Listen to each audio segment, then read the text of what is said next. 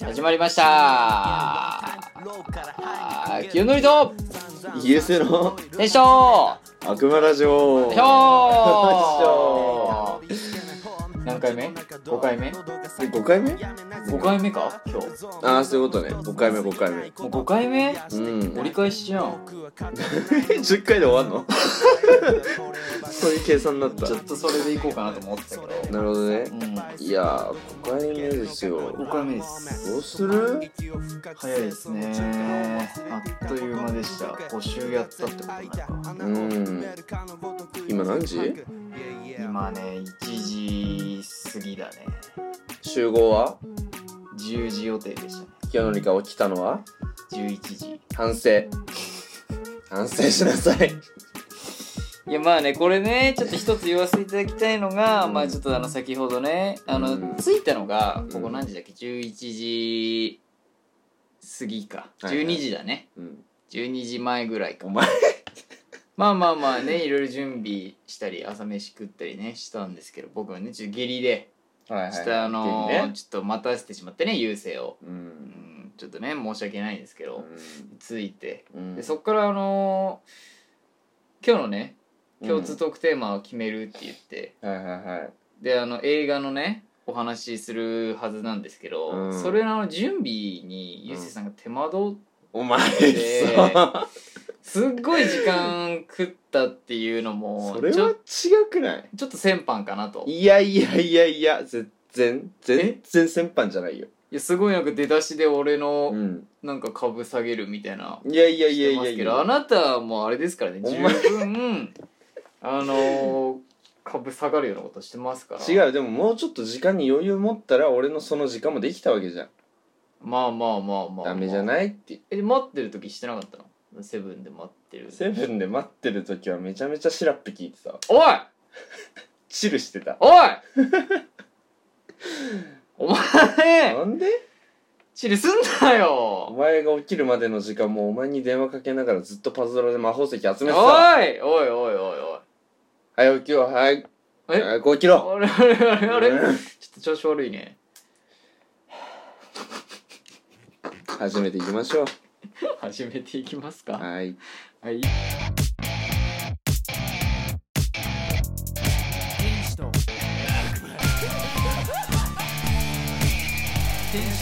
悪魔ラジオはいフリートークはい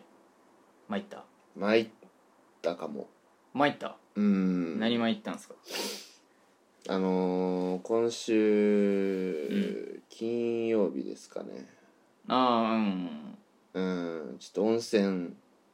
あ温泉ねうん行ってたねウルウルスパの北浦君とうん行きましうて、んうん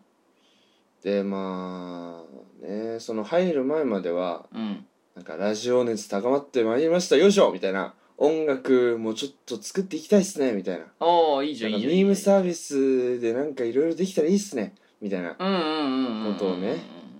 めっちゃ熱がね高まって熱が高まってうんて、いいいいいいなんですけど、あのね同級生の人たちと会いまして、いろいろね、あのーうんたまたまね温泉とかそうそう極楽園にいたんですけ行どったら会ったっていうそうそうそうそう、まあ俺そもそも多分ねちょっとあのまあ人見知りだったんですけどはいはいはいはいもともとね、ではもいそれはまあだいぶ解消されたかなとはいや思うんですけど解消されてるでしょう、うんあなたはもう大丈夫ですよ大丈夫ですと思うじゃん、うんでもなんかその急に来られると困るというか、ああ、うなるほどねうん、何喋っていいか分かんなくなっちゃうはいはいはいはいそうそうそうそうまあまあまああるよねそうそう急に来られるとおって構えちゃうというかでちょっとなんか、まあその知り合いね2人いて、うんこっちも2人だったから、うんまああいやあっちは3人いたけど、うんえっとまあ僕の知らない僕も北浦も知らない人が1人うんと、共通の知り合いが2人いて、うんうんうんで話してたんですけど、うん俺ちょっとなんかまあちょくちょく話してたけど、うんうんあのなんか仕事の話になりまして、あまあなるよねうん、仕事の話になった時に21ちだょっとしなるよそう俺何も口出せないなと思って、それは何誰からあっちから振られたの仕事の話いやまあなんか仕事の話してて、うんそこに俺らも混ざってるみあたあいなるなほ感どじだっね、たうから、ん、あゆうせいがその時あ仕事の話してるなって気づいてうそうそうそうそう、んんんちょっと仕事というかまあ大学生というか大学の話とか大いろ学いのろ話とかねまあ大学生だしね、相手はねそうそう積もる話も、もあってみたいな感じで、そっかそっからね仕事どうすんのとかそうそうそうそうなるよね今僕ね、うんあのー無職はいはいはいはいはい無職に転生したんでしょいやえ転生前の無職転生先を探してるだけですああもう何うん現世で無職なあなたは無転生職無職だねかわいそうって いうのもあれだけどなんかいやーもうまあまあまあまあでもねかわいそあかわいそう 自分で言うのもおかしいけどねういやいいじゃん、うんかわいそそううそうそうそかうわいそうか無職なんですけど、うんうんうんで、まあ、そういう話になった時にさ仕事の話になった時はいはいはいはにい北浦というねうんあの A, A 級ハンター S 級ハンターは S q ハンター俺のことを見逃してくれないわけですよ、まあまあまああのーうん些細なことでもねうんちょっと回すよね彼はね北浦君ウルスパのねウルスパのうーんちょっとあれ優勢はみたいなうん振りがねうんってその仕事の話してる時にねうんあれ優勢はで俺はねう、ん何を思ったのか、うんあのーフリーターです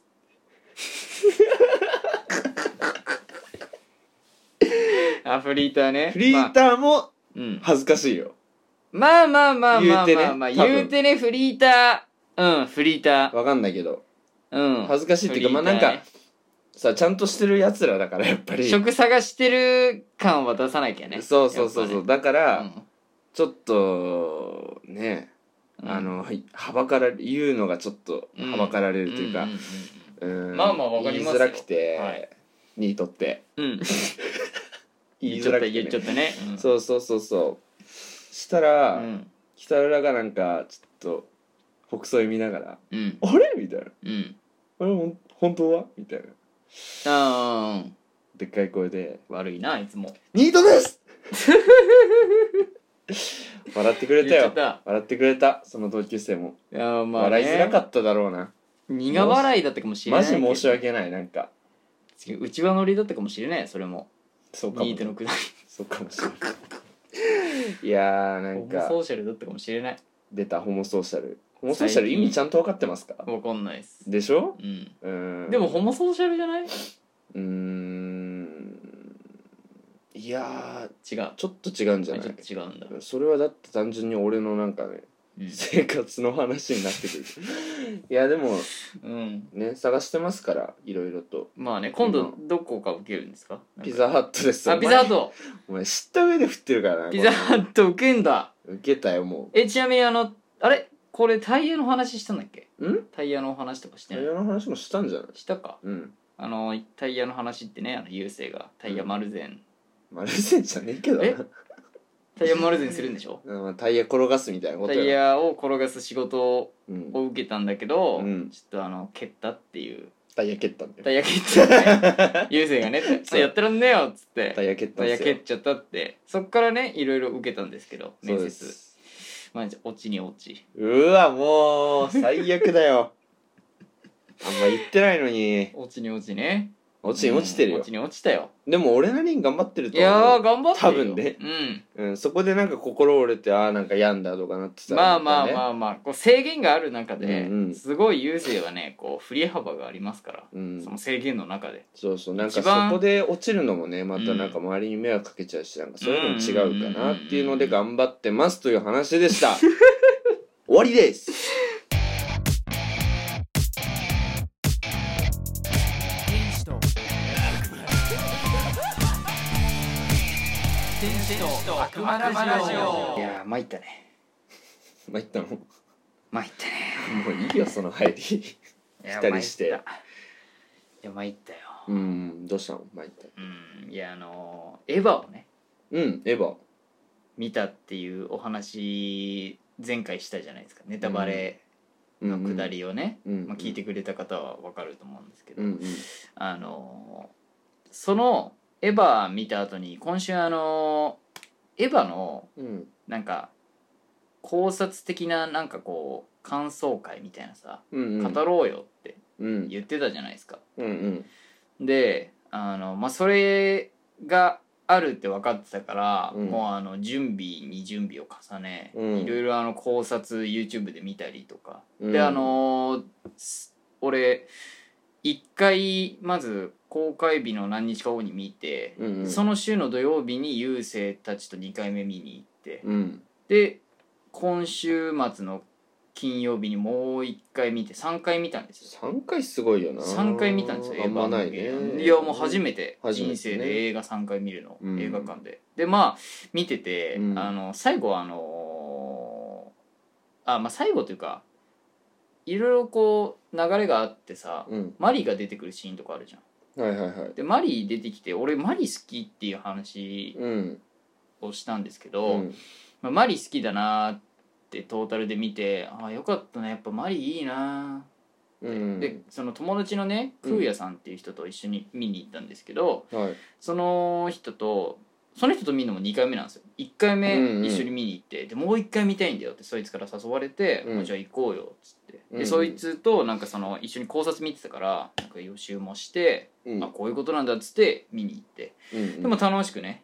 うんいろいろああだこうだ言いながらうんあの帰りっていうかなんか終わって、うんうん席ねまだみんな混んでるからちょっと喋ろうよっつって、うんみんな出るまで喋ったんですけどうんでふとね隣の席見たらうんあのーポップコーンがこぼれてるなーと思って下の方見てたんですようんでそしたらその手前いや奥側なんて言うんだろう俺の真隣うのん席、うんに女の人がいてその奥側にポップコーンが転がっててうでんポップコーンめっちゃこぼれてんなーと思ったら、うんその俺の隣の人の足が見えたのようんでうん足がスラーっとしてうんうわめっちゃなんか細くていいなーって思ってたんですようんたあのーなんつうのタイツでうん大丈夫かなこれでしかも仕事終わりのね格好してんですよはいはいはいでううわーって思ってで顔見えてなくて、うんでチラッてもう見たんですようんなんかこう上半身っていうか、うん見に行ったらめちゃめちゃマリそっくりなんですよえメえガネで、うんあのまあ結んではなかったよショートカットだけど、あのもうなんか雰囲気がうんマリみたいな、うんうんうんもうなんかうわってなって怖い俺わも隣のやつそんうなことわ思ーっってたてらなってうんで喋りかけたいなって思っていや怖いなそれはですっごいそうのん一瞬の脳内でもうどうやって喋りかけようかみたいな、うわーってこう選択肢をね広げうん面白かったですねとか、はいはいはいなんかポップコーン落ちてますよとか、うん言いながらなんかなんて喋ろうかなとか言いながらでもその人帰っちゃって、うんで空也に、うんいやマジ喋りかけてよかったよ」っつってね、うんまあ、そういうことがあってはいはいはいめちゃめちゃショックだったんですよ。うんっていう前置きのお話おうがあっそれてがね前置きねうんで、まあ、全然違う話になるんですけど、まあ、はいそういうのもあったよっていうあーフリートークなるほどねううんん、そういうちょっとめちゃめちゃマリそれはそれねーに似てる人に話しかけたかったっていうああそれはそれのお話お話ねでまあエヴァをねうんあの撮るよっていうことで、うん考察撮るよってことでそのエヴァ見たっていううんでまあいざ考察の日になるじゃないですうか、んそしたらあのーなんだっけゲストがねうんうんう来んていただいて、千葉くんね千葉くん、うんなんだっけあのラジオの名前ラップソンあラップソンラジオあーえっと出たがりの千葉くん出たがりの千葉くんがやってるラップソンラジオっていうなんか架空の、うん今のところ架空のね、うんラジオのリスあのーなんだっけお話しする人 パーソナリティパーソナリティ うんをやってるみたいなね、うん振りを作ってまあうん喋るじゃないですか、それでちょっとなんかこうおもろかったのがまあ、うんエヴァのお話しして「どうもありがとうございました」って言って切った瞬間にすごかったよもうもう確かにラプソンラジオの千葉でした、うんありがとうございましたっつって千葉がうん切るボタンを押したのかな多う分、んで押したんですようんで「よし」って俺らが「ふー」ってほんと押した瞬間にうん「トゥルントゥルントゥルントゥルン」ってなって、うんそうした瞬間もう地震来たじゃんいややばかったあれすごかったよないやすごかったねいやだから、うんもう千葉がねあのラプソンってあのねドラクエのボスなんですけどそうねうん、あの丸い球をそうそうそう投そうげるあいつがもう震源地なんじゃないかみたいなね、いやだから千葉が起こした地震なんじゃないかってうんうんうんういうんことで、うんそれであのお父さんからね電話来てうん大丈夫だよみたいなこと言ってたけどあいつが地震起こしてんのに何よ大丈夫だよってなんだよみたいな最高ね下り回りながら、うんまあ、ちょっとおもろかったなっていううんお話です。うん なるほどねいやすごかったわ千葉震源地もう千葉震源地のおうん話ちょっとご強じゃんあれいやあれねあのー音に残ってればよかったんだけどいやすご本い当に本当に切った切瞬った間瞬間だったよからねなだからなんかそのボタンをワンタップ押したタイミングで地震起きたと思えば、うんうん本当に千葉が起こしても過言ではないとういんううんうん感じ、うんででも優しかったのが地震でさ5強で2階で撮ってたんですけど、うんうんあのグラグラって揺れた瞬間に「やばいやばい」っつって俺はすぐあのパソコンをねうん押さえに行ったんですようんそしたらなんか「ああの本棚崩れる!」と思って、うん後ろ見たら、うんもうすでに千葉が抑えてたっていういやーもあうれ優しかったね優しいねでもこれも考えてみだって自分で地震起こしてんのに確か に確かに最高です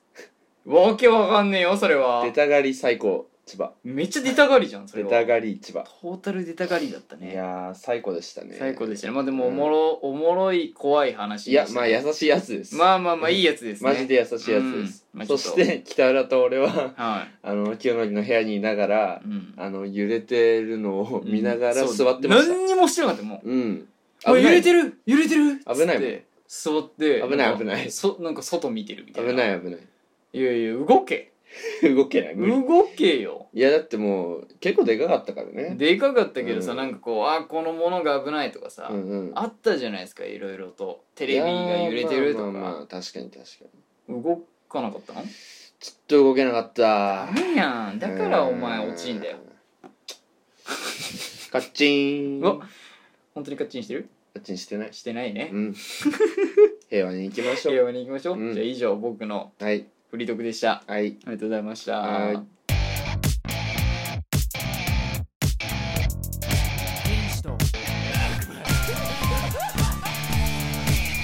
天使と悪魔天使と悪魔ラジオはいはい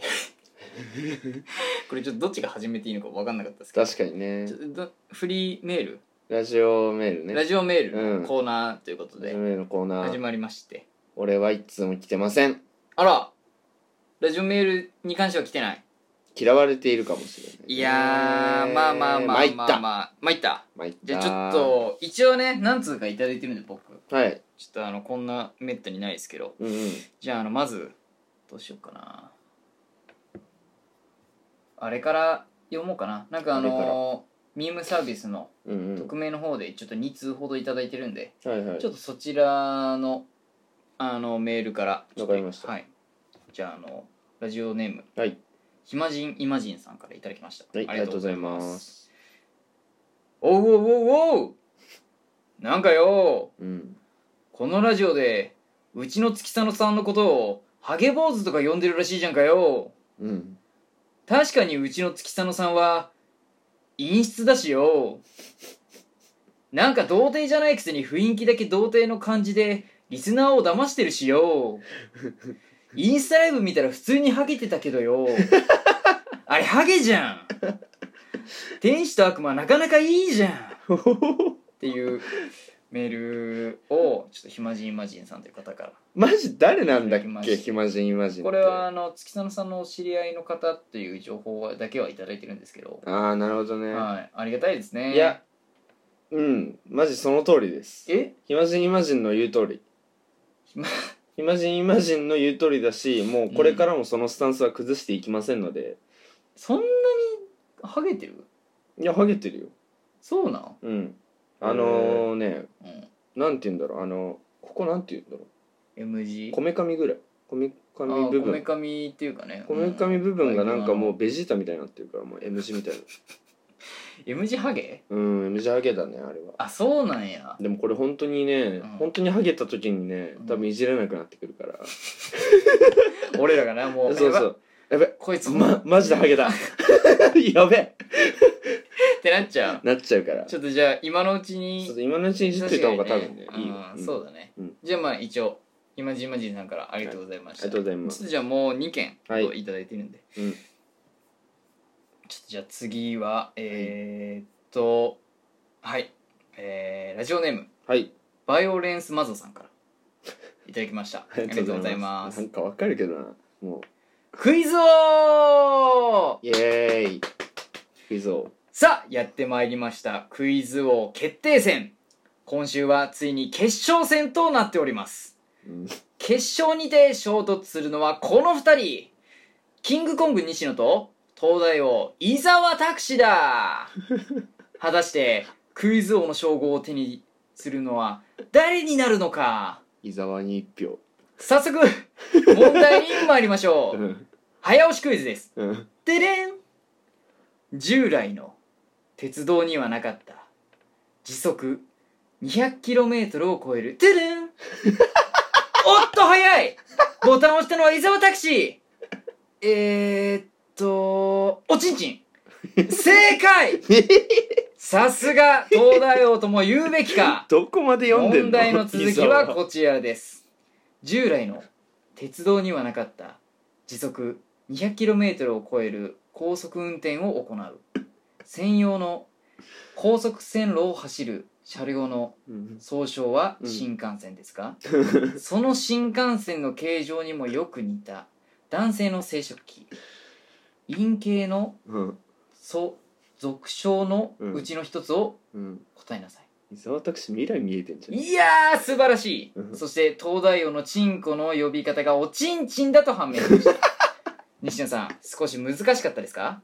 いやープペルやと思いましたバカじゃねえ不よ正解マジでバカじゃん司会のその声とともにうんキングコング西野の足元に突然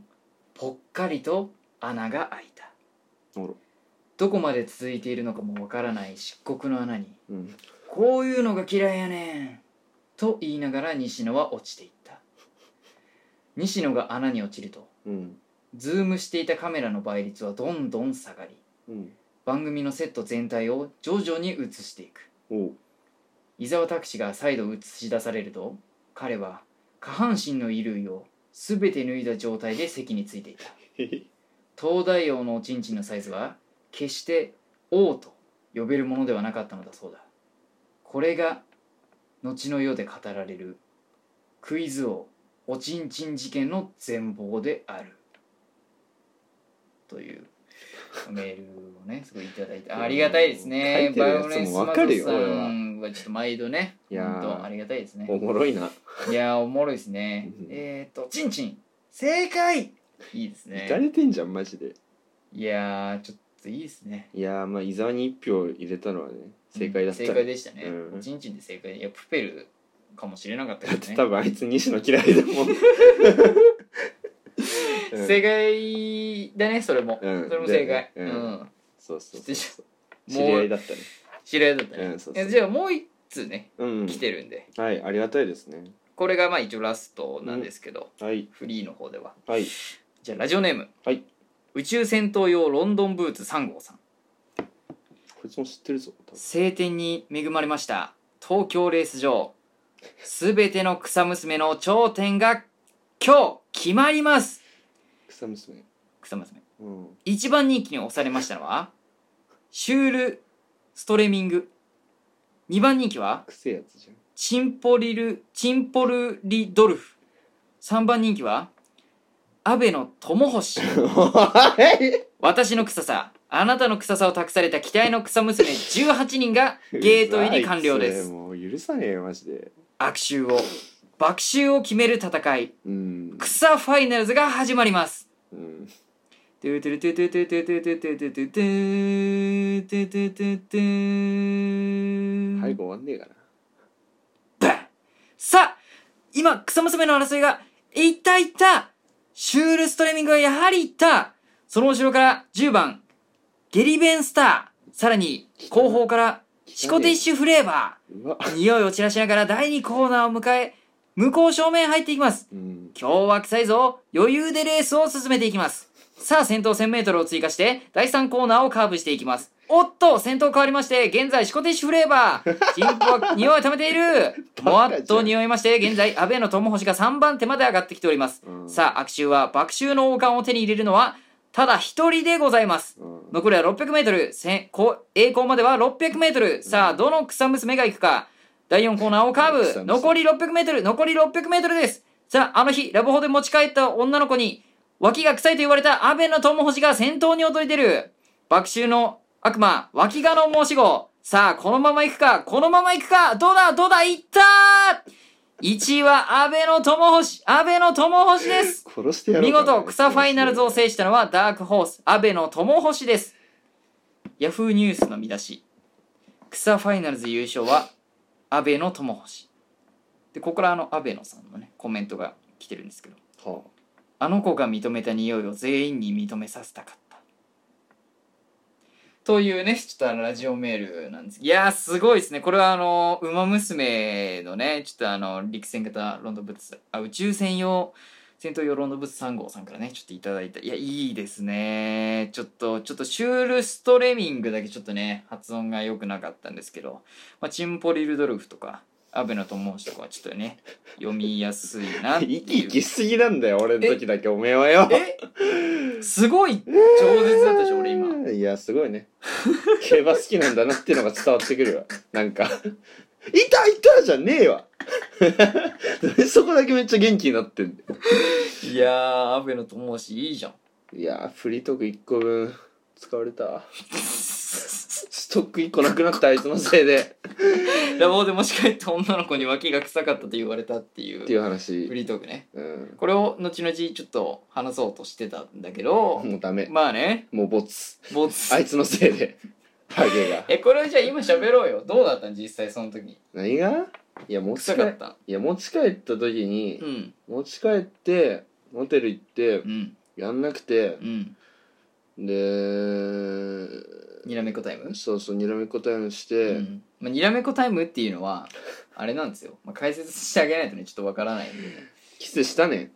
キスしたねキスしたねん女の子とキスはするんでキすスよ、をしたんだようん、にらめっこして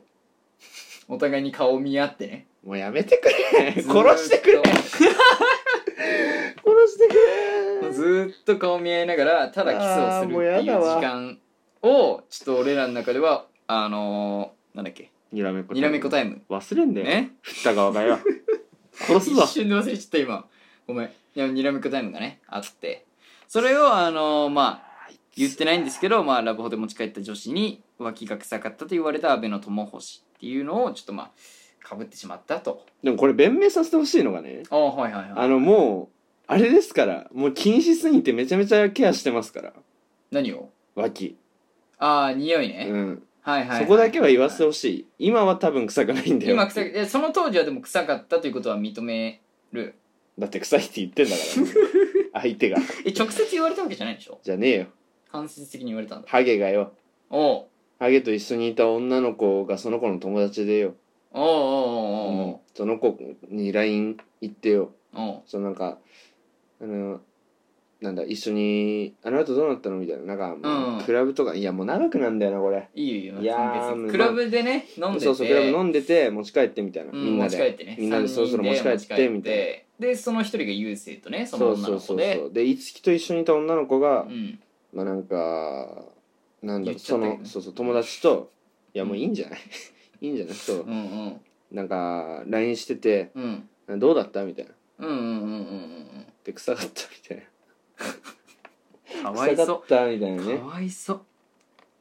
かわいそう「いやお前童貞がようわうわうわうわうわうわうわくさこいつ童貞がようわうわうわいいよ全然いいよその方がだって俺臭くない んだもんで臭かって、うん臭かやっれなていチャンスより、うんやれるチャンスある童貞の方がいいわまあ確かにね折れん なよおいもう繊維統一喋り合おうぜおい嫌なんだよもう折れんなってた脇がネタだって一応ね、まあ、来てるんで草ファイナルズダリーはあいつめちゃめちゃおもろかマっジたわでマジでいや喋りやすかった今回ぶち殺してやるわ覚えと けよいやありがとうございましたい覚えとけ以ハゲ上ラジオメールのコーナーでしうれたハゲ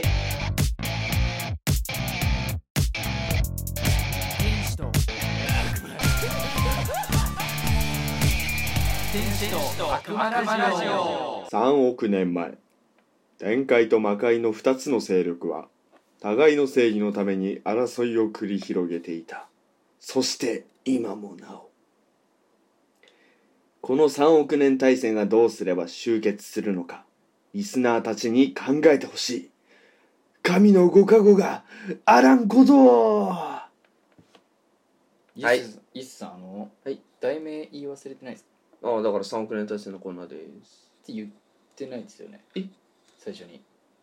あれ最初に言うんだっけこれはいえ3億年大戦って言ってからうん始まるんですよ、嘘はい毎回そう毎回そういやいいよえいいよもうこれままやんのこのままやろうようわーごめんなさいなんかいやいやいやいやいや大丈夫ですよミスったーミスんなって最後なんだ最後なのに最後なんだおいお前最後なのに何ミスってんだよ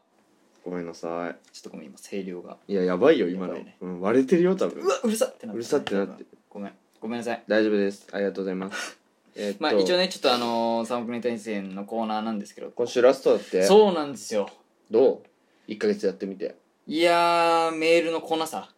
ね改めてえ実感しましたねもうちょっとなんか送ってきやすいやつがいいよね多分このーね、うんやるとしたらねやるとしたらねでも俺はちょっともうやんなくていいかなとしばらく1ヶ月ほどまあそれでもいいけどね、うん様子見て1ヶ月ぐらいでまたまあまあまあ始めよそうこら辺はねちょみったといな清則と相談してね、まあそうですねやっちてょいっことうと思おうんでいおいはやるかやらないかはねそうそうそうでもね悔しいのがみんな送るよっつって送ってくれないんですよ、うん確かに送るよメールってねいろいろな方にね忘れてんだよな言われるんですけどだからそれでね、うん僕は送ってくれるんだなと思ってストーリー、あのインスタグラムのねストーリーでメール募集のうんうんあのやつ上げてってそこからまあメール募集できたりうんうんするようにしてるんですけど、うんうんちょっとあのそれをこうなんか見てる人わかるじゃないですか誰々が見,、見てるみたいな。うんでなんか誰々見てるから、うんあのーあこいつ送るって言ってたし、うん来るよなうんうんもうわかるんですようんけどやっぱ何人かねちょっと送ってくれないっていうのがちょっともうほんと幾度とありまあねちょっとそうねでもありがたいけどね聞いてくれてるだけまあねうん意確かに外と意外と聞いてくれて聞るいて感くあれてるからねるだけありがたいかうんそうだなそうそ前う向きに行こそうそうそうう最後だけどうんコーナーがねコーナー語がね弊一応があるからねうんあそっかコーナーが最後3コー億ナー年が対戦が最後三億年対戦がという最こ後でとすでじゃああの来ましたー、1個だけね、俺も一個だけ来たんですけど、うん、どっちから言おうかちょっと俺から言うわじゃああじゃあお願いします、ラジオネーム、はいえーメソポタミアペンペンはいあさんりがとうごからざいありがとうございまますすタケノコの里とキノコの山を取り消するっていうトリケって何ちわからんょっと待って調べていい取り消って何トリケってなんだろう取り替えっこトリケ 取り消とはトリケって調べたらトリケとトプスが出てきたおいなんだよトリケラトプス出てきちゃっじゃねえかたよ待ってトリケってなんだ取り消とはトリケ取り消トリケっていうレストラン出てきちゃったんだけど確かに取り消しすること あん決定したことや発表 えわかんないトリケって何皆さんトリケって何ですか取り消ってなんだえやばい取り消ししか出てこない最後めちゃめちゃモヤモヤするやつ来ちゃったやばいやん取り消する取り消するってきてんすよええちょっと何も言えないっす取り分けするんじゃない取り分けってことかなわからないああ入れ替え取り替えっこ取り替えっこ取り消そし取たりら集結する結のかな構うんするんかなするかもしれないねちょっと取り消し自体が分か取りら消なし自す体ぎがちょっとわかんないからね 集結するのかしないのかちょっとわかんないんですけどまず聞いといてくれよ取り消ちょっしと取り消聞いとかなかったわなんかこれちょっともらうだけもらったらざすって言っちゃったん で取り消ってなんだ取り消ってわかんないねうちょっとじゃんあボールからは以上ですもやっとするもやっとする終わり方だもやねっとするねちょっと優勢の方ですっきりさせてよすっきりするかなまあ、うん読ませていただきまうす、んラジオネーム気仙沼え泣きあさんから泣きさんねうん気仙沼かっこ泣きさんああなるほどかねらいただきましたありがとうごあざいまりがとうすございますはいこのコーナーラストってことは戦争終結しちゃいますね。てんてんてんということで。あ集結する方法ではないですねあのまもうなんか感想みたいになっちゃめうねメタ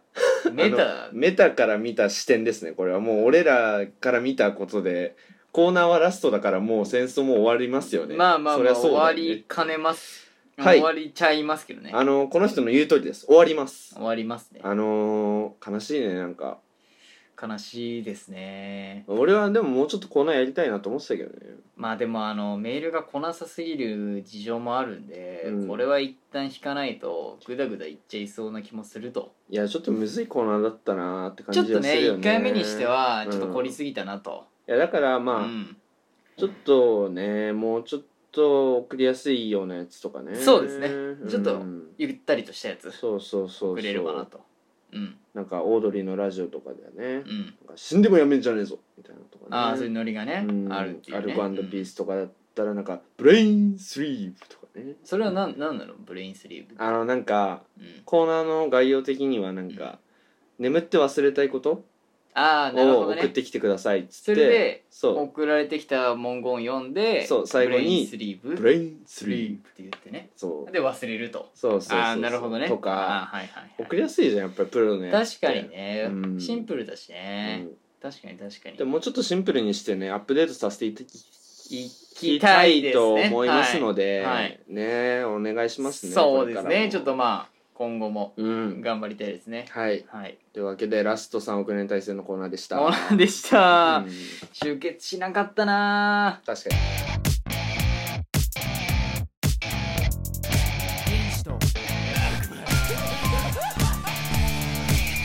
天使と悪魔天使と悪魔ラジオ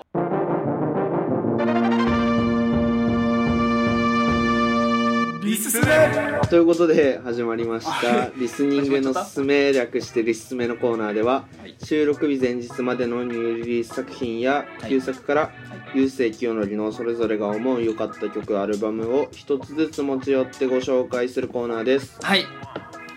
リスメ、はいリスめえー、じゃあ僕から、はいお願いしますえーアーティストからですかねはいはい、えー、猫戦で猫線ポップラブポップラブパップなのかポップなのかわかんないですけど PAP なんですよポップじゃんポップラブじゃん、うんパップラブですね、はいまあ、猫戦というねアーティストをちょっとまあ参照していあのちょっとサイトから参照したいんですけど懐かしくも新しい猫戦のサイダーミュージックっていうね題名ができましておうで爽快感が耳を繊細な泡が弾けるサイダーのようなバンドだと一聴すると爽やかな爽やかさが体を染み渡り、うん甘さがほんのりと広がっていく、彼らの名前は猫戦京都を拠点とする大現役大学生のバンドだ猫戦の特徴は70年代80年代のシティポップを彷彿とさせるサウンドと現代を生きているリリックだうんうん線が細かいのに意志のあるギターの音色は爽快でグルービーなリズムや浮遊感のあるキーボードとともに懐かしい空気を作り出す一方で歌詞はルールにとらわれることなく自由だうんうん韻などにも気を配っているが誰にでも伝わる言い回しなどめちゃめちゃ読む音用性がないめちゃめちゃ読むなだからこそ彼らの音楽は懐かしさと新しさが混在する魅惑の世界が広がっているのではないだろうかというねめちゃめちゃ読んだねはいお、ー全部読まさせていただきました全部いただいた、最後の方なんか頭に入ってこなかった、うん、ちこょっいとつもうあ長っのと思って、長いからね、うん、うん猫猫戦戦はいうんこれ本当に男女5人グループなんですけど、はいはい見ていただいて分かる通り女性2人と男性3人なんですね、へえはい、でまあこの人たちがこの記事いつか分かんないけど、まあ、現役大学生だとなるほどそうですね現役大学生ですねうんうんううん、ん、すごいなんかあれだなこのメガネの人さ、うん、花子のあ分か るキクちゃんでしょそう聞きたいに似てる分かる似てるよねであとあのーなんだっけこの人あのうーんー誰俳優のさうん最近の出てきえー、て中村智也あだ中村智也あ似ーてるし確かにでこの人あこれ伊沢拓司じゃんいやロッチのコカドだなあーっぽいねうんえこの人あれじゃないあのー、あなんだっけ浅田舞さんえ そうか浅田真央のお姉ちゃんこれあの画像検索してみてください猫線の猫線の、ね、あのピックアップっていうサイトで特集されてる猫線の写真がうんめちゃめちゃ画像見ながら喋っちゃったんそうですねちょっとパソコン、ンで見てるんですけど、うんなんかそれぞれ似てる人がいる似んで、てね、る有名人がねいうんる感じの5人組の猫線、まあ本当にシティ・ポップってこう書いてあったようにまあ分かりやすいうんう聴きん方ができるような感じというか、うんうんうん、俺ほらそんなに音楽がこうでああでって言えないけど、うんうんこれはねあ聞きやすいなっていう本当に、うんうん爽快だしなんかフラットに消えんのよ、うんうんうんその軽さっていうかそういうのがいいなっていうアーティストではある、うんなるほどうね、ん、ホーロックですかね最近ホーのロックではないじでもないゃのかなないうん、あーなんかシティ・ポップ感あシティ・ポップかそっちだねそっかそっうか、ん、バンドっていうのじゃないんだよね、うん、うんうなんんかもっとこううんうんこんなアアーーテティストねィストが好きな人におすすめうんうん時朝子時あさこさんが好きな人におすすめだそうですそう時あさこさんとか ラウラ・デイ・ロマンスあそれラはウラ・デイ・ロマンス知とかねらんなうんうんうんイージー・コムとかね、うんうん、そういう人たちそういうのを聞いてる人たちであればうん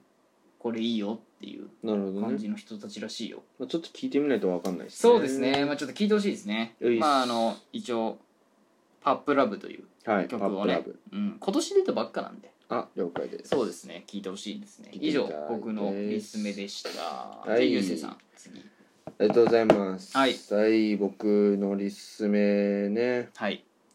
スティールウージーでスティール・ジョブスうんスティールウージーでロッキロッチーロッキーっあロッキていう曲なんですけどーうんこはのいスティールウージーさんねはいはいあのー最近めちゃめちゃハマってましてほうあのロッキーの宣伝なんですけどトゥトゥトゥのやついや違うよスティールウージーのロッキーっていう曲のうんリスメなんだけどうんにしたくないぐらいもうスティールウージーの曲全部いいんでえー、あロッキーの宣伝にしたくないんだそうそうそうそう全部いいよもっうてステ言いィーたいルウージー全部いいよっていうあーまあねあるそそうれそうはなんかうね、んベッドルームポップっていううんベじゃッドルームポップ終わるぞお前マジでええ終わるよそれこれラジオでやっちゃった今うん廃人になるよ それまずいよそのベッドルームポップっていうのをね、なんか、ワードとして見つけたんですよなんかいろんなインタビューとかおおあのーこれから来るアーティストみたいなのとか、うんよく読んだりするんですけど、うんうんうんその中でなんか「何これベッドルームポップあお前え廃人になるぞもう廃 人だよおそう互いに廃人かもそうそうベッドルームポップっていう言葉見つけてなんだこれってなって、うんうんうん、でなんか、かプレイリストとかあるんですよ多分 Apple Music にあるか分かんないけど、うん Spotify とかにはなんかうん何個かあったりして、うんうんうん、そうそうその中のうん、うんなんかね、まあ、チルとかローファイとか、うん、まあ、それこそシティポップでもないけど、うん、まあ、シティポップ好きな人はなんかだんだんこっちに寄ってこれるかなみたいなあそうなんだそうそうルート的に逆もあるだろうし、なんか、うんうん、シティポッップとちょっと行き来できるプようなサウンうドん感でうんうんなんか BPM もなまあなんかちょっと遅い感じのうんうんうーん、まあ、試しに歌ってみるとなんか「ルルルルハーベルルルルハーベルルルルゴミライ」みたいなそうなんかちょっとねおしゃれミュージックですねおしゃれミュージックうだねんなるほどねおしゃれミュージックが聴きたい人におすすめですあああのいいですうねん、カフェの窓際とかで聴いてるとねうん、なんかかっこいい男に見えるかもしうれないわマジで、うん、めっちゃいいじゃん俺じゃちょっと最近マック買ったんで、うん、そのなんだっちょっと嫌なやつけだロなッそキれーは聞いてうん「トゥルナルナルナ」って言いながうらんちなみに俺が今歌ったのはロッキーじゃないんだけ「どはおいスティールージの曲ねスティールージの曲そうそうなんだよロッキーかと思ったわいやでもスティールージの曲ぜひねあいい聞いてみてくださいねそうかわかりました、うん聞きますそんな感じではいはいリスメのコーナコーーでナしーたでした天使と天使と悪魔ラジオ共通トークテーマのコーナイーイエイイエイはいで今週の共通トークテーマ急に払いたいわごめんいえ嘘やんやいいよ続けよ届い続けるよ続けるうん続けろ続けろうん大丈夫かうん大丈夫じゃあちょっと最悪お前がトイレ行ったら俺が一人でうんあのつなげるから分かった回してってくうんれまあ一応今回は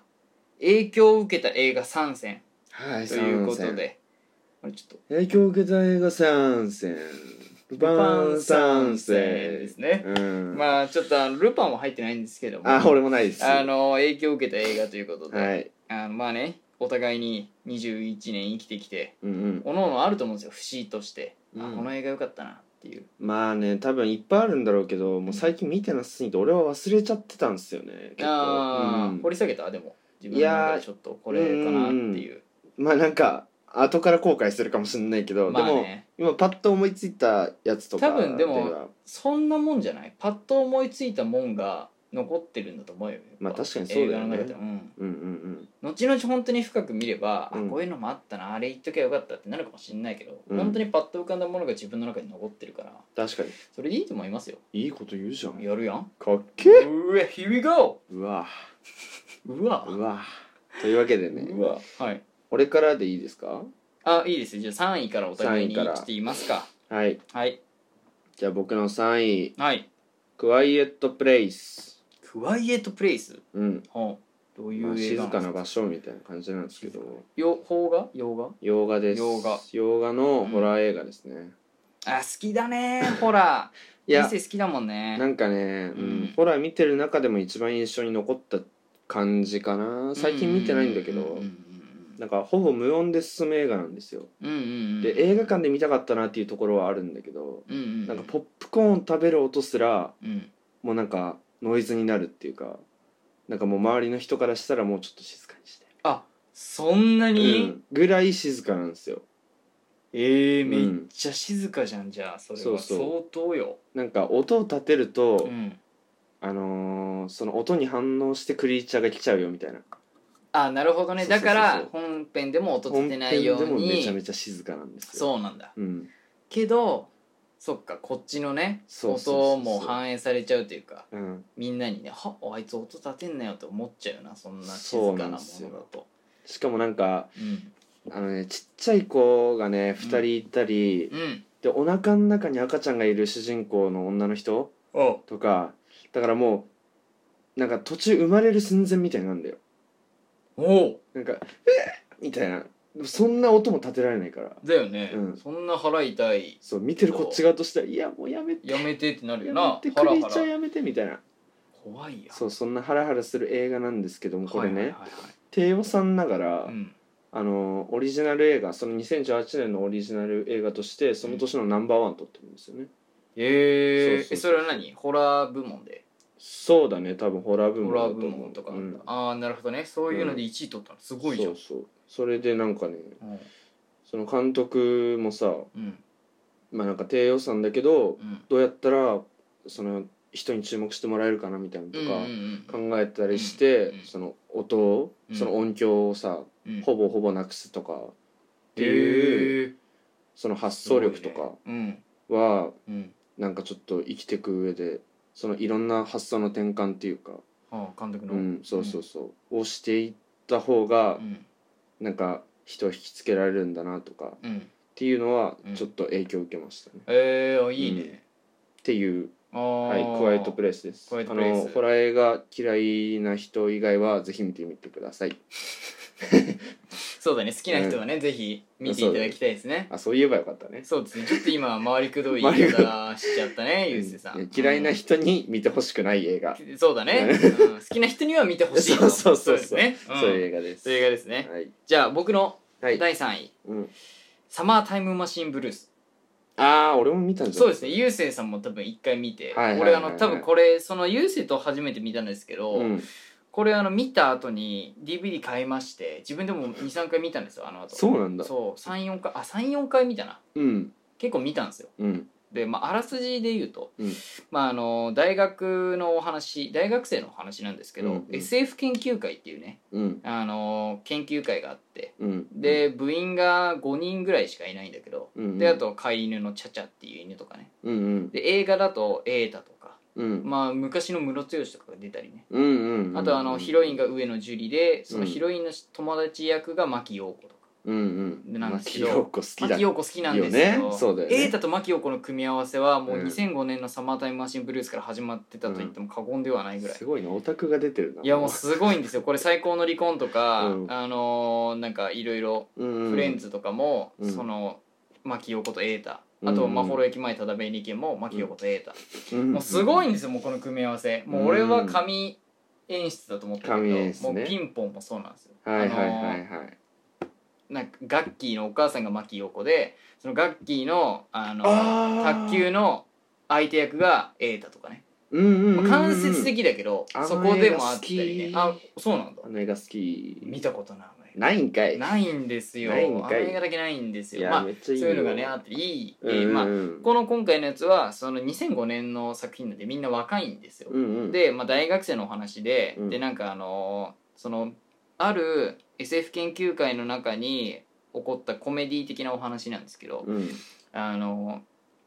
ある日ねクーラー壊れちゃったんですよ、うんうん、クーラーのリモコンにうん水っていうかコーラがこぼれちゃって、うんうんでコーラ「うわーリモコン壊れた!」って言ってうんうんであの先生大学のその顧問の先生にうん直してもらうって言って直そうとしたんだけど、うん壊しちゃって顧問が。でうわこれどうしようもうリモコンがないとクーラー使えないよこんな真夏の暑い日にって時うに、んうんその SF 研究会って1階のあの窓際の部部署みたいなとこにあるんですけど、うんうんそこの真隣の外のとこにうん急に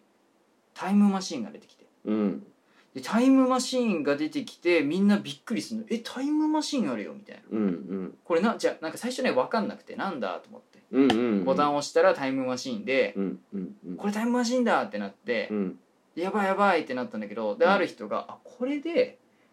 前日のリモコンを取って今日に持ってくればうんリモコンがここにあるしクうんーラー使えてうん一見落着になるよなみたいなうんうんっていうお話なんですよ。うんうんけどいや待てよと。うんクーラーのリモコンは使えるけど、うんリモコン持ってきたら、う昨ん日の自分たちのリモコンはないよねみそうなんですよたいな、ね過去が変わったら未来変わっちゃうよね、うんうんっていうとこからあの過去を変えないためにリモコン持ってきちゃったのをどうにかして元に戻してう、んで自分たちもリモコンをどうにかして使えるようにするのどうしたらいいのかみたいなうんごたごたがあったけど、まあ、楽しい青春コメディみたいな感じなんですよ。うんうんでこれをそのなんて言うんだろう俺ちょっと仕事をねうんちょっと転々として辞めちゃって、うんうんうんバイトを1年やってた時期があったんですけどそのバイト辞めるあバイト始まる前かうんその時優勢とよく家で映画朝まで見たりね、見てましたねしたりそれこそこれ朝まで見たんですけどその時見てたねこの時見てたね、うんでこれ見ていやめちゃめちゃいい青春映画だないやーなんかねそ思のなんて言うんだろうなタイムリープものじゃないけどうんさ、うんいっぱいあるけどねいっぱいあるけど君君の名は」とかもうそんうまかあもしねれないし、分かりやすいよねわかのりやなすんくかないか結構昔だもんねそれで言ったらね2005年だからねうん相当昔だけど本当にねあの青春感見てほしいんですね、あれが本当影響されたもう本当大学行ったらああいう青春したいなっていうう、んうん本当なんかノリもちょっとそういう若い人たちのノリだうしん確かにねなんか若気の感じの恋だったり、青春感が本当描かれるんですけどそれもなんかねこれあれなんですよ本広監督っていう「踊る大捜査線」とか SP 作った好きかよ え踊る大捜査線好きかよ好きなんですよ富士好きかよお前はフジテレビ好きなんですよ FOD FOD FOD ですか FOD で見れますからこれああなるほどぜひ見ていただきたいわかりましたまあ以上僕の第3位「サマータイムマシンブルース」あでした了解ですありがとうございまはす、いでゆうせいさんの第2位第2う位ん宇宙兄弟ええあの実写のやつ実写のやつあの小栗旬のまあ実写のやつもだしアニメのやつもだし漫画のやつもだけど全部好きだけあまあどまあまあまあうんまうんいやなんか普通にねあうんまああらすじをちょっと言うと、うんまあ、幼少時代星空を眺めながら約束を交わしたうん兄ムッタと弟ヒビト、はいはいはい2025年弟は約束通り宇宙飛行士となり、うん月面の第一次長期滞在クルーの一員となっていた、うん一方会社をクビになり無職の兄ムッタうん弟からの一通のメールでふ兄は再び宇宙を目指し始めるということでね、ええいいねあの別に今の俺の状況と重なったわけじゃないですからねあれムッタムッタかもしれな安いけ倍どムッタあれムッタはあれだから、あのー上司に頭突きして辞めたんだからああ示談の月がねそうそう流行った下りがねそうあなりんでますしたねなんか最初にそうそうそうそう、はいはいはいはいはいっていうまあなんかねまあこれだけだとちょっと分かりづらいけどでもゆうせんもほら頭突きじゃないけどタイヤ蹴ったじゃんまあみたいなねうん蹴ってねえけどなあ蹴ってない本当に蹴った物理ら的に蹴ってはないそう物理的に蹴ってはないそのうんいいやってなっただけいいやってなっただけねううんんいやなんかうーんなんて言ったらいいんだろうななんかねうん熱いシーンがいっぱいあるんですよね,、まあね宇宙兄宇弟宙兄弟はねうん、なんかついねよく人生の教科書みたいな感じではいはいはい言われたり図書館とかにも多分置いてあると思うんですけど、うんうんうんうんなんかね夢を追いかける姿にやっぱ感動しますよね確かにいいよねうん、うんわかるしかも忘れてたっていうのもそうだし、はいはいはいはいまあ、日々とっていうね弟も、うんまあなんかジェラシーっていうかね、うんちょっと嫉妬の対象じゃないけど、うんうんうんうんそれって多分誰にでも言えることだと思うんですよ、なんか嫉妬まああしない人もいるかもしれないけど、わかんない多分するよなわかんないなうんするよねするかもしれないうんするかもしれないじゃん、うんうんでもその人にうんあなんか頑張って追いつきたいとか、うん追い越してやりたいみたいな、うんそのなんか野心が見えるみたいな感じはいはいがはいはいすごく好きで、おうおうおうそのムッタにちょっと影響される部分がありましたね、あそうなんだうん、頑張りたいみたいなその頑張りたいなんみかた燃えいなるような感じというかそうそうそううそんうう、んうんうんなんか勇気なるほどねを与えられるよねああうん確かにねそうそうあれは勇気もらうもんねっていう感じですね、っあっていう感じでしたていう感じですちょっとじゃあ僕の第2位はい第2位は「踊る大捜査線ザ・ムービー2レ インボーブリッジを封鎖せよ」です俺伏線張っちゃったんじゃんいやもうすっごい好きなんですよ「踊る大捜査線知ってるわ好きな」のすんごい好きもう俺一緒に見たのはでもあれだよね交渉人真下正義それです、うんあの地下鉄のね事件のやつゆで、うすけさんたまりやユースケ・んサンタマリアのあの地下鉄が暴走しちゃってそれを犯人と交渉する交渉家っていうところに配属してるうん真下正義っていうねあの警視庁のうんうん人の映画があってそれを優勢と一緒に違うんですよいやでも正直あれだけ見ても面白かったけどいやあれはそうなんですよ、もうほんと元広監督の真骨頂と言ってもいい過言ではないあね、すごいんですよあれ脚本がすごいうん亀山さん、うん監督元広さんプロ、う違う亀山さんがプロデューサーだうんで元広さん監督うんうんあとなんだっけあー一人脚本の人忘れたえー、っとね塚本さんだっけなんかね一人いたんですようんうんその3人がすごい人たちでうんうんそれぞれ今結構代表する亀山さんはその時プロデューサーなんだけど今フジテレビの社長だしえー、すごいんですよえー、でもともと「踊る大捜査線」って、まあ、ストーリーで言うと、うんうんドラマもあってね、うんうんで映画が4本あってうんうんで1本目の映画の前にはスペシャルとかあったり、うんうんまあ、ドラマから派生した映画があってそれが2個目の映画では興行収入1位みたいな日本のね、うんうんうん実写映画の興行収入1位取ったりとかした映画で、まあ、あうんうんうんらすじで言うとそのドラマの方はあのす脱サラしたねうんうん刑事うんみんな29歳なんですよその刑事、もう織田裕二なんですけ織田ど、裕二ね青島っていう刑事で、うんうん脱サラして右も左も分かんないけどずっちるうわそれは東京ラブストーリー。ごめんなさい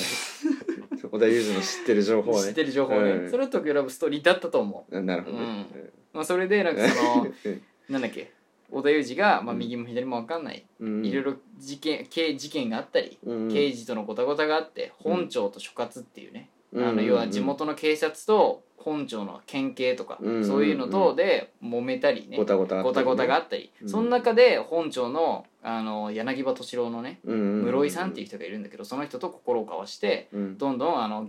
行政改革をしていこうみたいな、うん俺は下で頑張るから室井さんは上で頑張ってくれみうんうんうんたいな、で俺たち下がいいようにいいことができるようにうんうん頑張ろうみたいな、っうんっていううまあお話ふんうん日々奮闘するお互いのお話なんですけど、それの2個目の映画で、んまあ、2003年の映画なんですけど、前だね結構ねそうなんでだすよ結構前、うん98年に1個目の映画が出てそこから5年後98年とかか生まれてないからね98年1年前です俺らが生まれる前、確かにそうよすごいドねラマ97年でうんうん相当前なんですけど、で2003年の映画これが俺多分人生で初めて買っったというか買ってもらったというか映画あー DVD あー買ってっつってあーあそうなんだ、うんすごいな、欲しかった小学校4年生とか5年生ぐらいの時かうんう、なん買ったんですけどでその時の映画がまああらすじ簡単に言うと、はいはいまああの空き地所って言われてね、うんうんあの湾岸所っていうその湾、えー、とお台場に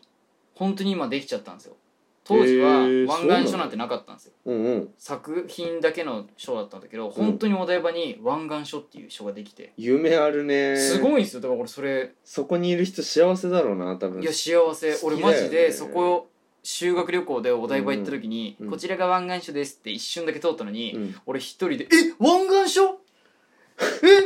えここ湾岸書っすか?」みたいなそれお前だけしかね一人でそう一人で、うんマジでバスの中で「え湾岸書っすよ」みた いなあれあの青島がいるのが一人で中学校きのつ時めいっちゃな盛そり上がっのてバスの隣の人きついべやばいも絶う対こうもうね隣のコウスケとかいうやつがうん「いやうるさいうるさい」それそうだ ろ湾岸市最高なんですよそりゃそうだよマジでみたいなバーって説明して俺も最そうなる高よ多分そんなね湾岸署ができたりしてまあ当時はできてないんですよ2003年なんでうんうんうんできてないんですけどその湾岸署ってとこにあのなんかその界隈で殺人事件がねはいはいはい起きちゃうんですよで殺人事件が起きちゃうんですけどあの本庁からねうんうん殺人事件が起きたから特捜本部って言ってうんあの本庁の人たちが集まってうんうん本部立ててそこで事件を解決するっていうのがあるんですけどうんうんそこで初めて女のあの管理官っていう女性の管理官が来るんですようんうんうんその特捜本部では管理官っていう人が指揮を取って事件を解決するのねうんうんうんでその管理官が今までその青島が知ってる室井さんっていう柳葉敏郎だったんだけど初めてあの女性の管理官が来てうんうんでその人はもう徹底主義なのうんいろんな人もうんうんうん私本庁だけでやるからその所轄、うん地元の警察の人たちはいらないみたいはいはいはいはな、いでも地元の警察の人たちは町も知ってるし地元だからうん幅は利くじゃんうんけどいや本庁だけでいいからみたいなまあちょっとねあのまあ同じ職業だけどそう職業間での職なん業か間での差別があるんヴィランというかそう本ね当に 敵まあ、敵じゃないけ系どな感じなんですよ、うんぽいその感人じたねちはいやもう差別徹底差別みたいな、うんうんうんうんキャリアはキャリア、ノンキャリアはノンキャリアみたいな感じの映画がずっともうそういうのがずっとある本あのお話なんだけど、そこでまあ青島はいやそんなん関係ないわみたいな、まあ一応何なんだよって言いながら仕事はするんだけど、うんある時からいやでも俺はこんなことで刑事になったんじゃないって言って自ら捜査して、であの室井さんとも協力しつつ、あの事件解決にね導くっていうその時のまあ有名なセリフとかが「レインボーブリッジ封鎖できません」とかああそれだろう「な事件は会議室で起きてるんじゃないうん現場で起きてるんだ」とかタイトルからしてそうだろうそうなんです、もうそういうのがあったりでもうんうこれがすごい僕の映画っていうか邦画人生うん自分の映画を見る分にあたって人生を変えてくれた映画でうんうんうん本当にあの心の中に俺青島がいるんですよいやーいそうだねいるんですようんなんか本当に「やってられっか」と かなんかあの「やってやりますか」みたいななんかそういうなんかもう青島がうん俺の心の中にいて本当にしょげた時とかうん頑張りたい時とかに、まあ、青島が全部左右してもう一人いるんですけど木戸真治とかね「ああ仮面ライダー龍騎」の木戸真治がいたり青島がいたりするんですけどもう一人いるだろえ誰キムタクあーヒーローのねでもね多分キムタクは誰の心の中にもいる誰の心の中にもいる、うん俺の中にもいるもんいるうんいるいるマジかキムタどクのキムタクいいのだっうんヒーローのキムタクかてやなっぱヒーローのキムタクだよねヒーローのキムタクだなでもあのーあれもじゃないウッジョブじゃなくてなんだっけグッドラックえーグッドラックって何グッドラックだっけうんうんあのーお金のお話違うそれグッドラックじゃないグッドラックあれだわ飛行機のお話だわ飛行機の話キムタクでしたっけキムタク出てるはずいやキムタク出てるドラマ正直全然見てないかもしれないあでもの見アラたイいフとかねなキムタクアライフとかもいいいですよキムタクのやつドラマなんですけどうんうんキムタク出てる映画とか見たいないやマジでそれで言うとヒーローはまあベタだけど、うんうんシーズン1のあの韓国に行くやつうんうんうん1個目の映画、あれおすすめです、あーめちゃめちゃおもろいですよあとあれだマスカレードホテルとあかマスカレードホテル見ましたいや俺も見ました最高ですあれあれ最高ですあれ最高だからあれでうんあのーそれこそヒーローのくだりじゃないけど、うんあのー松たか子うんうん出てさたんね出てるじゃないですか、うんマスカレードでもうんでそれで言うとヒーローで、うん昔のヒーローって検事とあのそうだね刑務刑務なんだっけ刑なんか相方みたいなことでしょ相方みたいなうん書く人いるじゃんうんなんか長所を書く人みたいな、うん、その人が松たか子やだったねそうだからそこのデュエットも確かにもう一回見れるっていうのがファンサーだねフファンサなんですよァンサービスだねいやめちゃめちゃいいんですよそういうのもだから見ていただきたいはい全然話するだけど踊る大捜査線で したキムタクの話になっちゃっキムタクの話になっちゃったけごめんどなさいまあ、ちなみにスマップで言うと、うんあの踊る大捜査線は結構犯人役でスマップ出てるんで、たえそこもおすすめですあわかりました、はい以上ありがとうございましたい、や終わりじゃないから、ああ終わりじゃない、 1位ですかあーそこまだ1位ある、はいじゃあ1位を1位うんローガンええー、1位ローガンなんか影響受けたっていうとまたねちょまあっとまあ結まあまあ構難しい部分になってくるけど感動したんだよねすごい感銘を受けたね感銘を受けたね、うんあのー、ねちょっと言うとミュータントの死に耐えたあミュータントの死に耐えた近未来のアメリカでうんわずかに残された希望を守るためのウルヴァリンたちの絶望的な逃避行を描くっていうね、ああもうまんまこの感じなんだけそどうですねミュータントっていうのはまあなんか特殊能力者みたいな感じだよね、うん簡単に言えばねそうだねそうそうそ普通のの人間ではない人たちねそうそう X メンとかに出てきてたミュータントっていうのがうんもうなんか絶滅危惧種じゃないけどそう絶滅しちゃそううんですよそうもうだいぶいなくなってうんでこのローガンっていうのうが、んあのウルヴァリンなんですウよルバリねンですねウルヴァリンの本名でいいのかな本名はローガンだから本名はローガンでね、うんそうそうそうそうローガンでう、んでそのローガンの力も衰退しててそうなんですよローガンはもともとあの治癒能力っていうのがあってうんうんうん人よりめちゃめちゃ長く生きるんですよそうだね本当生まれたのが戦争時代みたいうんうんななうんんだけどその話って結構後でしょそうだねローガンの時だと結構後のお話もうミュータントが滅んでるからしかもだってその能力がさ衰えてるから治癒能力もねそうなんですよちょっとねだから本当に細胞の若返りがないからうんうん治癒できないし、だんだん年も取ってくっていう老眼年老いてく老眼の壮大なもう壮絶なうんうんうんさえもうねお話ですよね、うん最後まで、うんうんしかですも、ねそのまあ絶滅してないっていうかまあ数少ないミュータントの中にねそのチャールズうとん、かチャールね、ズねちょっとボケちゃってね、もうそううなんですよプロフェッサー X って今までも本当に頭の冴えてるそうそうそう今までみんなを統率してたリーダー的なねリーダーがいたんですよいたチャけーどルズ・エグゼビアこのローガンっていう話ではもうなんか、なんボかケちゃって見るに耐えない感じそうだなよのなほんともう老人なんかね、うん薬を飲まないとやってられないような、悲しいよねそう精神不安定になって、うんそれでなんか発作が起きると、うんうん勝手にあのなんていうの能力発動してるん能だ力よがね発動しちゃってあみんのな重力のねそう重力が降ってくるんですよそうそうそれからブンブンブンブンブンブンそうボケてるるからもそうそれを発う動して制る御のもできないみたいなそうそうそうねうんっていうのもあってなんかそうなんもうですよ、ちょっと荒廃したというかちょっと悲しくなってくるんですけど、うんその場時点でね、うんでなんかローラっていうねうん、少女がね X23 だっけ23うだね、っんていう少女をう守って目的地まで無事送り届けるっていうまあなんかミッションじゃないけどそうだね依頼が来てうんでそのローラとローガンのうんまあ話になってくるんだけど、うん、そうだねなんかウルヴァリンのうんローガンってさ、うんちょっとなんだろうな常識ないというか。うんうんうんうんうんあの優しいっていう感じではないじゃん多ま分あ、ねけだもの感けだもの感あるよね、うんでもローガンの中の、うんまあそうウルヴァリンっていううんその皮を剥がれたローガンっていう人はう、んもう死ぬ死に間際で、うんうんそのローラっていう女の子に対して、うんなんか優しくなるというかちょっと人間性を見れるっていいう、やめちゃめちゃいいよねうん、ローガンの本当人ローガンという人間性よねほん人とま間さに性を見れるよね、うん初めて、うんうんそれがまたなんかちょっと嬉しくもあり寂しくもあるというかなんかちょっとあ本当に弱ってきちゃってう、んでもそうねもうそうローラっていう子もうんミュータントなんだよね、一応ねそうなのよローラはあうのん人体実験で生まれたミュータントって言ってねあの他にも何人かいるんだけどそうだ子ね供のミュータントなのよ全員がニューミュータントニューミュータントって言わわれてる人たちかうんでその子供たちをあのなんていうのある人かられうんちょっとどこかうんなんかどこどこまで送り届けてほしいってねそうだね言われたんだけ言わどれてそれを命を狙う人たちがいてそうそれういでうそうそれローガンが守るそうそうそううそれを無お話事ね送り届けるまでローガンが守るっていうそうそうそうお話なんだけどそれがねやっぱもう、まあ、これねネタバレはなしにしたいんで、うんちょっと深くは言えないんですけど、うんまあ、号泣しましてゆうせいさんすごかったですねうんまあ清則はその場にはいなかったけど俺はいなかったけまどあ、後に聞く話でねうんなんかすごかったですよゆうせいさんいや俺だって思わずその清則がもともと X メン大好きな人だったすかごい大らうんでそのローガンの話とかも聞いてたかうら、ん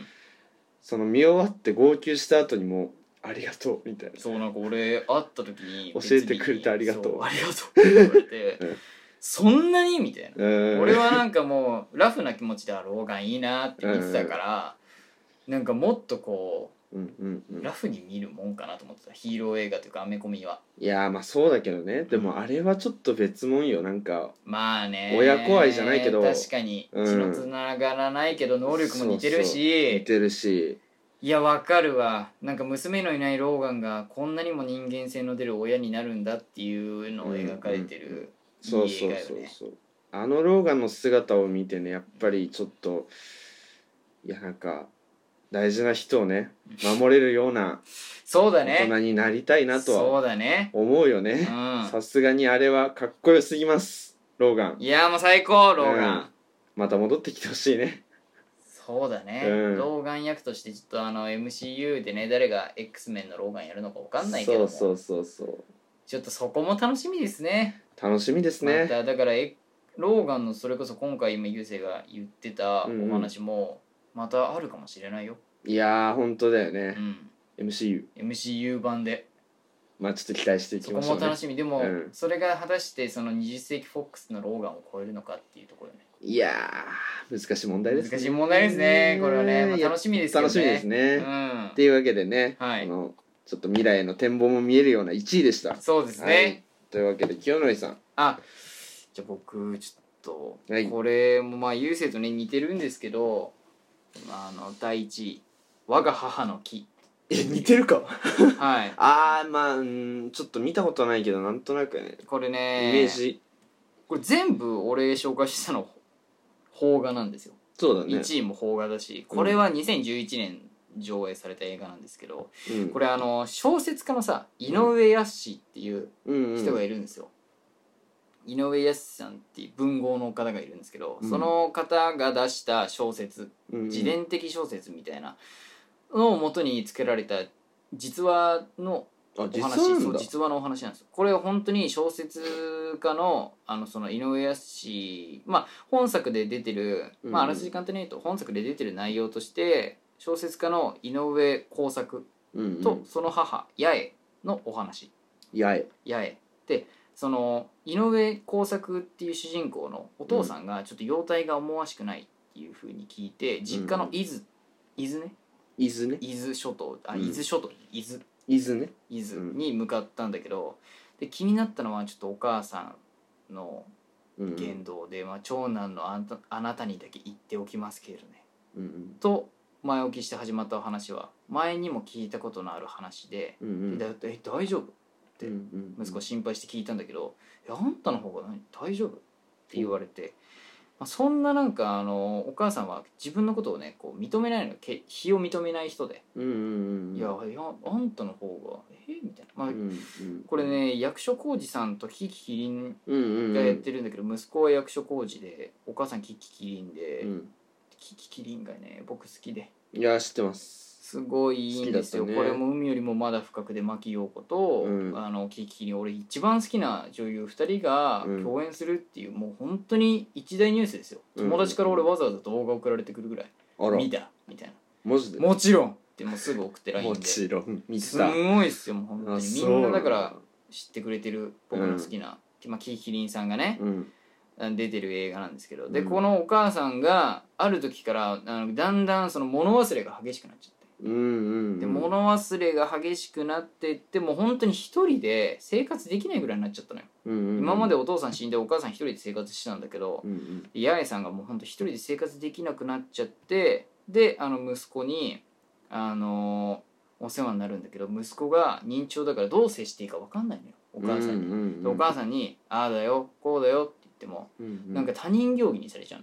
のはいはい息子がはいはいで寂しくなって、うんっていうのも息子のその主人公はうんうん昔お母さんにちょっと捨てられちゃったというか、うーんちょっとあのね親戚の家にちょっと出されちゃった過去があって、うんうんうんある時戻ってきたんだけどその出されちゃってる過去があってすごい悲しい思いをしたのね昔うんうんうんうんだからそのことまで忘れちゃってうんうんうんめちゃめちゃ他人行儀にされちゃった時にもうこの人は果たしてお母さんなのかなみたいなうーん確かにねっていうもうぐらいまで悩んだんだけどでもやっぱ重いねでも重いのようんでその娘その主人公の娘とかがねおばあちゃん思いの子で、うんあのおばあちゃんが認知症でもすごいあの解放してくれてうんお話を合わせて「おばあちゃんおばあちゃん」って言うんって優しくねあの宮崎葵はがいはいやはっいてるんですけどそこもねめちゃめちゃ可愛いんですよおばあちゃんと娘の掛け孫か孫だ娘との掛け合いも良くてうんほんとそこがねでもね最後はあったかい感じで家族愛みたいあそうなんだなそうなんとなくまとまってうんうんあのまあお母さんのその老後うんあの息子がやっぱ最後お母さん死んじゃって送り出すまでのお話なんだけど、これはうんこれがだからどう描かれてるのかうんっていうのも本当見ていただきたいですね、なるほどみねんな本当にね最後はあったかい家族うんうんの息子とお母さんうんうんと、まあ、孫娘うんのお話なんて、ここめちゃめちゃいいんです俺泣きましたもんあ最後泣きました泣かきました本当これね何回見てるけど何回も泣くんですよあそうなんだ本当にいいこれ小中学2年生かなうんうんうんうん時に見たんですけど、3年生かいや感動しましたねまあね母なんか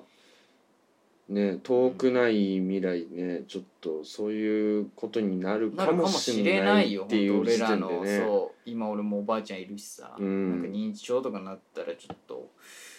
いやー悲しいなとか思いつつそこもねなんか重なってんのか分かんないけども、ちょっとねなんかいろいろねいやそうですねいいなと思ってこれがだから本当になんかこう自分の中でこう優しさじゃないけどうんもっとなんかいろんな人に優しくしようって思ったきっかけでもあるこれはお改めておーいいねいい映画だなそれはいい映画本当になんか心がほんわかするうんうん浄化されるんですよこれ見ると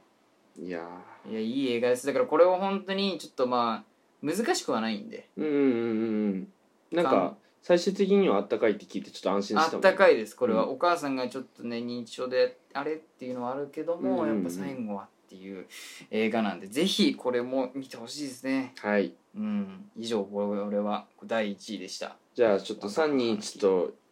一応最後に言っときますかああそうですねゆうせいさんは3位えっと僕はちょっと待って ね、うん3位、うんクワイエットプレイスクワイエットプレイス2位位そうホラーねホラー2位は宇宙兄弟、宇宙君はいで1位がローガンローガン、、はいい、いね全部出したねなんかいろいろといやーなんかいい感じ邦に、画もね、洋画も散らばっジャたンルねも別々でうんいいいねい散らばっ感たじねでしたはいあ俺はヒヨさん「サマータイムマシンブルース」3位楽しみです2位が「踊る大捜査線ザ・ムービー2」うんレインボーブリッジを封鎖せようんうう、んで第1位が「我が母の木」ですね、はいまあ、これも俺もちょっと散らばったなっていうのはあるんですけど、うんうんうんなんか家族感動系と刑事ものと青春映画ですね、いやーで いやでも全部邦画でねあ全部邦画なんですよい今い回感じにね僕はちょっと X メンとかシリーズ入れようかなと思ったんですけど、うんうんうんちょっとまあ人生に影響を与えられたかっていうよりちょっとまあ楽しんでいる映画なんであればちょっ確かにねと影響というよりかは、うんうんううまあなんかね、うんそうそうでもその中でもちょっとローガンはローガンはねもううん優先の中ではすごい異質でしたから良かったねあれはもう感銘んを受けたぐらいのとかものだもねんねそうそうそうだよねそうまあねこれからもねうん映画見ていきたいですね行きたいですね新映画も見たしそうだねあとちょっもう色々 MCU とかうん気になるしいやーもう楽しみですよ前それこうそんあのーミムさんの方でねうんうんバンダビジョンも撮ってますけどうん今回またドラマ始まってバッキーバ翼ッがキー翼うん楽しみですドラマもいろいろ楽しみなんでそうだね MCU しかりうんだからあー MCU しかりというか MCU だねもう MCU さだっねきも言ったけど X メン俺好きなんでうんうんうん X メンがその MCU でどうリブートされるのか、早くね誰がそう、参入どしてきてこねどこにつくのかチャールズはまたあのーチャールズ役で出てくれるのかうんうんうんうん、もう楽しみなんですよ確かにねいろいろとまだ若いもんなあの新しいチャールズ、新しい若いいチャールズの方が、うん老いたチャールズの方もやってくれるのかなとかやってくれんじゃないそこも楽しみですいや楽しみにしていきたいですね楽しみにしていきたい、うんちょっとうんうん前ねいろいろとし映画のくだりも喋りましたけどどうでした、い今や回第ー5 5回回目ね第5回いやー落ち着いたんじゃないか確かにうんなんか3回目4回目いいなってなったけどうん5回目ちょっと落ち着いてさうん喋れてるね、いけた感じいすける、ね、た感じするよね、うんけどなんかあの別にあれってそうそうなそうそうそんななんかなったわけでもな盛くり下がったわけでもなくて、盛り下がったわけでもななくんてねかちょうどいい塩梅を見つけ確かたかにもし確れかないにこの温度感でうなんんかこなしていきたいね、ただなんかウルスパにねなんか手抜いてんじゃねえぞとか言われたらね ちょっとまた本気本気っていうかまあなんかね、うん気合い入れてねやっていかないといけないなとは思うんですけど、ね、一応あのねラジオメールはもらったら俺は全力で読んでるんでいやつおも前のあれは全力だって俺は全力で読んでるから草娘草娘しかり、うんクイズ王しかりクイズをしかりうん、いや俺もラジオメールもらったら全力で読むんでラジオメールく ださいお願いしますいやーそうですね、うんうんうんちょっとまあラジオメールはねうんうんまたあのー今回で一回コーナーは終わっちゃうけども、コーナー終わったねう、ん、またねどっかでうん皆さんにお会いできれば、いや終わる感じになってるけどねラジオ終終わわあるみたラいジオに終わならっなているのけどねラジオは終わらないあーですよごめんごめんごめん、うんまあね以上、うんうん第5回ということで、はい締めていいですか締めていいですよなんて締めますか最後ねえっとはい。なんて締めるんだっけあはいお送りしたの はパーソナリティのあれカンペ見すぎだころれん俺じゃないじゃんお送りしたのはっていうの違うじゃん俺じゃないじゃん確かにおいいえっとお送りしたのはパーソナリティのゆうせいと清則でしたありがとうございましたありがとうございました眠りふかして